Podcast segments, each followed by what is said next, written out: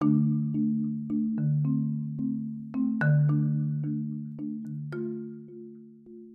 de nuevo, bienvenida, bienvenido a Diseño Tribal, el podcast.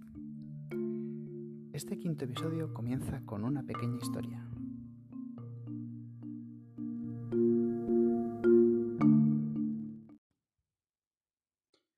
Rocío es una chica sevillana, orgullosa de su ciudad. Una andaluza de pro, canta las glorias de su comunidad autónoma allá donde va. Es además bética, tanto en la vertiente fútbol como baloncesto. Católica practicante, hermana de la Macarena, no se pierde la feria ni un año, aunque este año aún está por ver. Compra su ropa en Zara y calza Geox, Sketchers y Hash Puppies. Se comunica con sus amistades utilizando su iPhone y cuando no está en el laboratorio en el que trabaja, o bien utiliza Internet en su portátil Apple, o bien su Apple Watch le dice que es hora de reunirse con su grupo en el Foster's Hollywood. Se dirige hacia allí con su Volkswagen Golf, y es la sensación del grupo cuando aparece con su último outfit, complementado con su bolso Michael Kors, el décimo de su colección. Después de cenar, paga con la tarjeta de su banco, el Santander, y se dirigen al cine a ver la última de Marvel.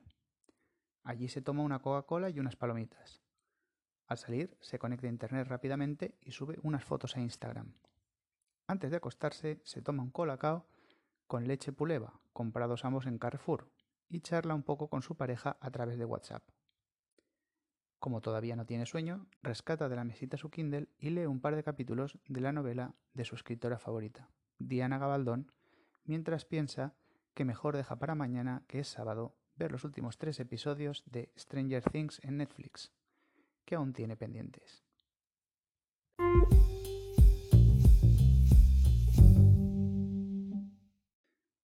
Parece la historia de una persona real, y es que es la historia de una persona real, y podría ser cualquiera de nosotros. Seguro que eres capaz de identificar qué marcas de productos utiliza Rocío en su día a día. Y además podrás identificar a qué grupos pertenece y qué cosas siente como sus favoritos. En realidad, todo funciona de igual manera, son rasgos definitorios que nos aportan un sentimiento de pertenencia a algo más y nos ayudan a identificarnos y relacionarnos con otras personas que comparten algunos o todos ellos. Es decir, son nuestras tribus. Porque podemos asegurar que todas las marcas tienen su tribu. Además, podemos ver cómo las personas podemos pertenecer a diferentes tribus al mismo tiempo.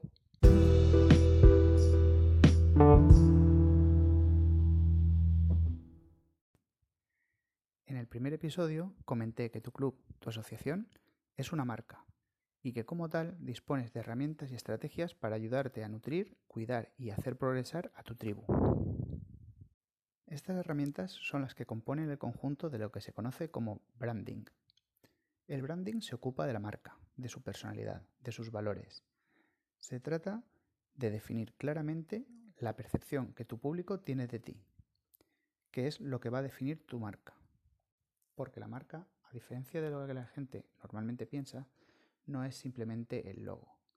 La marca es un conjunto de sensaciones, es una percepción que un producto, compañía, ente o servicio generan en el público.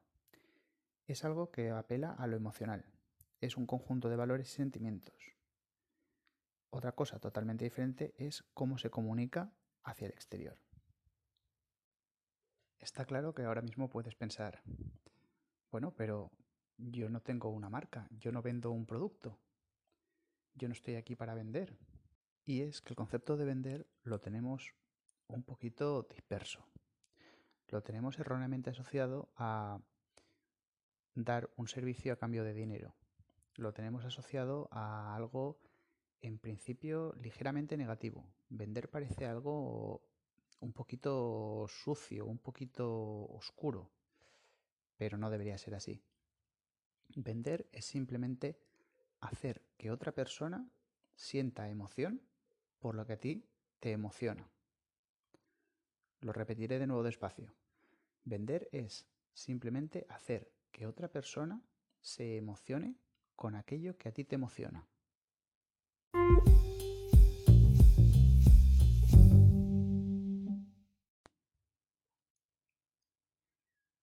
Además, para la correcta marcha de tu club, de tu asociación, necesitas dinero.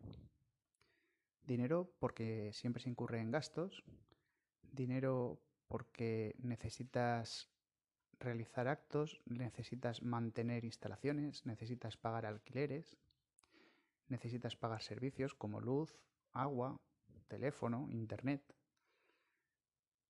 Necesitas al fin y al cabo al menos un dinero mínimo para que la cosa sea sostenible. Y para poder ofrecer a tu tribu todo lo que tú puedes ofrecer como asociación. Si eres una falla, tendrás que pagar probablemente el alquiler del local del casal fallero. Tendrás que pagar eh, la carpa si la pones en la calle.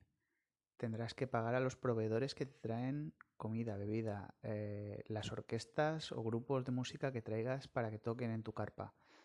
Tendrás que pagar el monumento, es decir, la falla. Tendrás que pagar todas las actividades relacionadas con el transcurso de la fiesta. Si eres una hermandad, tendrás gastos como alquiler de locales, mantenimiento, limpieza y servicios de la casa hermandad, también limpieza y mantenimiento del lugar de culto. Tendrás, por supuesto, también mantenimiento de las imágenes. Si eres una agrupación de actores de teatro o, de cine, tendrás también gastos de promoción, gastos de fotógrafo, gastos de publicidad,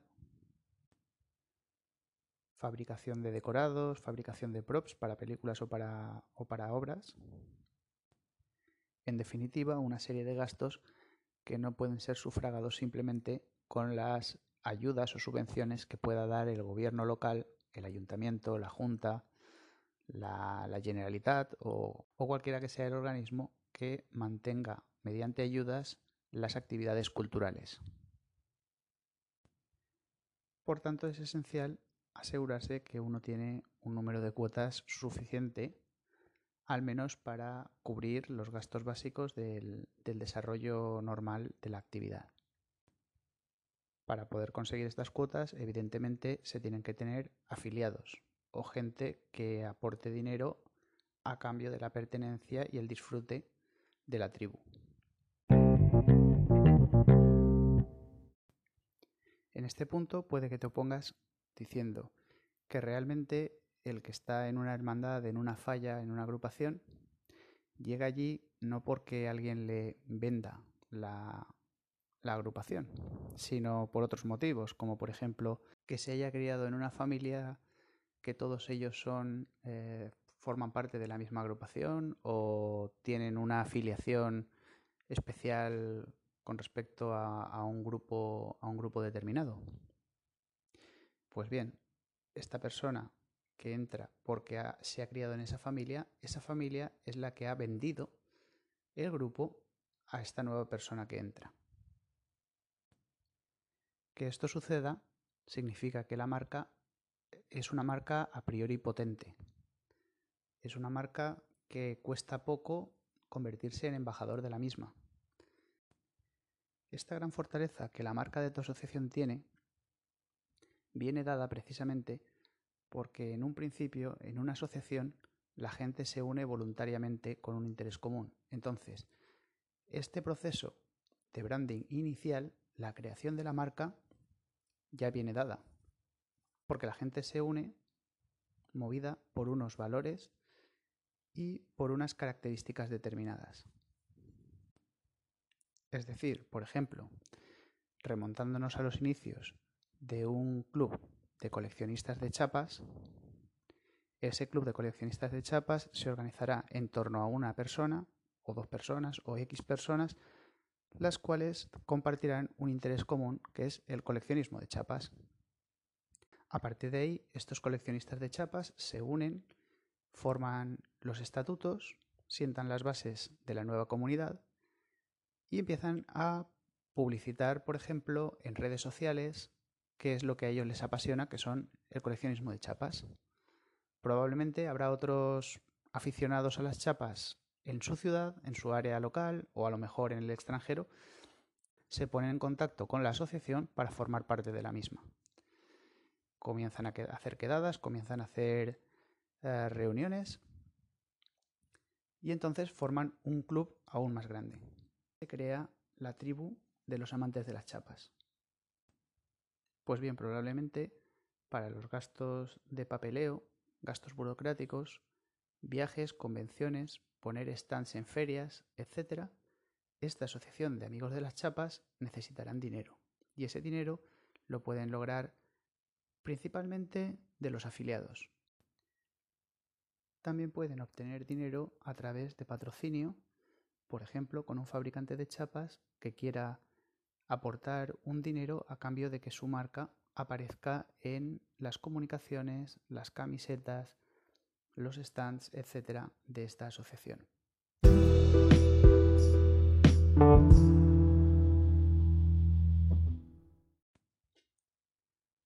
De forma análoga a este ejemplo de los amantes de las chapas, tu club, tu asociación, requerirá entonces de incrementar al máximo posible el número de afiliados. Para ello, además del uso de una serie de estrategias y herramientas que entran en el terreno de lo que se conoce como marketing, es esencial tener alineados los valores que forman tu marca.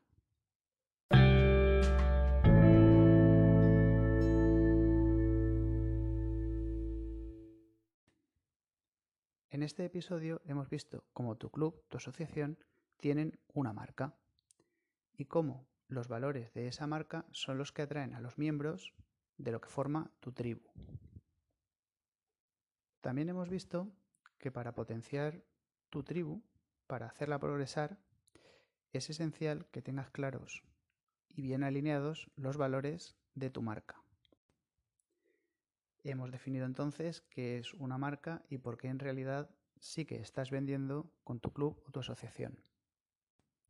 Y ahora tenemos claro que existen herramientas en el campo del branding y en el campo del marketing para fomentar tu marca y para poder comunicarla adecuadamente. En el próximo episodio trataré más a fondo qué es branding, qué es marketing, en qué se diferencian y cómo pueden ayudarte.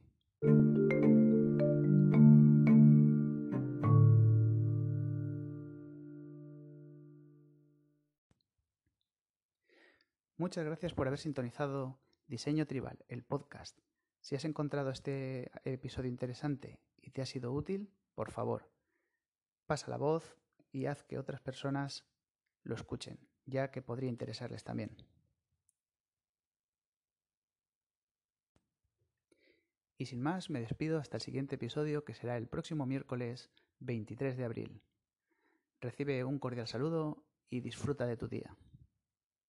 Adiós.